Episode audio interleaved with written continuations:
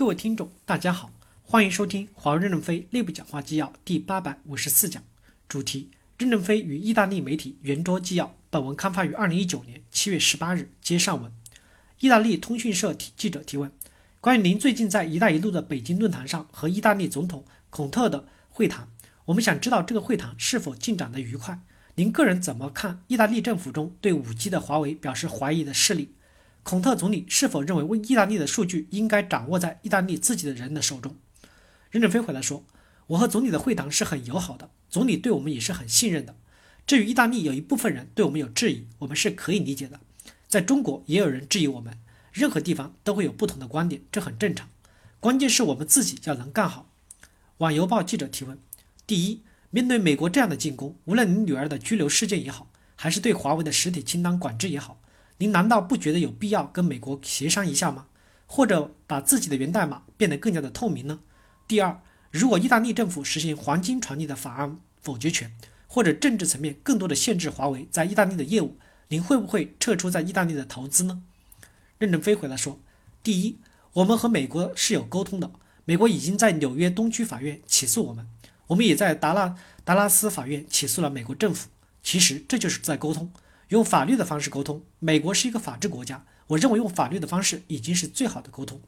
第二，意大利实现黄金传递法案，使意大利做生意很复杂，我们没有问题。黄金权利法案难道会审查出来有瑕疵吗？意大利的黄金权利法案不会否决我们的，这点我们还是很有信心的。二十四小时太阳报记者提问：根据意大利的黄金权利法案，只是要对非欧盟的通信设备供应商进行更严格的检查。而诺基亚、爱立信则不需要。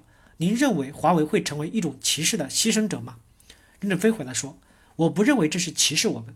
如果我们没有问题，巴不得你们多审查，不就证明我们没有了问题吗？华为已经在全世界受到了最严格的审查，多一个审查，我们并不害怕。”新闻报记者提问：第一，华为在电信市场上已经有多年的运营历史，在司机出现时，并不记得有人讨论过安全问题。为什么五 G 给大家带来如此大的关于网络安全的担忧？第二，我个人觉得，对于五 G 的探讨，除了技术本身以外，大家讨论的都是要给华为信心，要信任华为。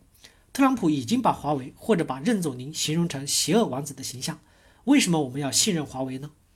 任正非回来说：第一，为什么五 G 会突出这么多的矛盾？因为美国在三 G、四 G 上有一定的地位，五 G 是以华为为领导，有些人一时受接受不了。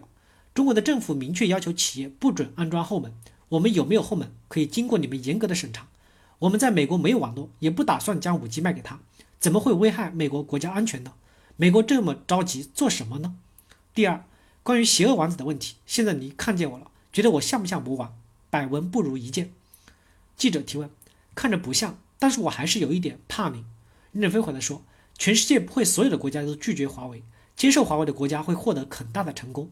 历史会证明，华为对信任我们的国家会做出很大的贡献，因此不必担忧华为是不是被形成形容成魔头。我从来都认为特朗普总统是一个伟大的领袖，我们两个都不是魔头。欧盟记者提问：有位华为前雇员王伟金在波兰因为从事间谍活动被指控拘留，现在仍然没有审判，您觉得他会受到公正的审判吗？任正非回答说：我们不了解他做了什么事情，我们认为。公司的员工只能从事商业性活动，如果从事非商业活动，对方有证据，对方的国家可以行使主权，法庭的审判完以后才能证明是怎么回事儿。那时我们在做最后的处理，我们对此不清楚，就不能发表言论。你们最好去采访波兰的法院，了解真实的情况。安莎通讯社记者提问：昨天参观了松山湖，那里的建筑非常的欧式，其中有两个地方是直接取材于意大利维罗纳和博洛尼亚。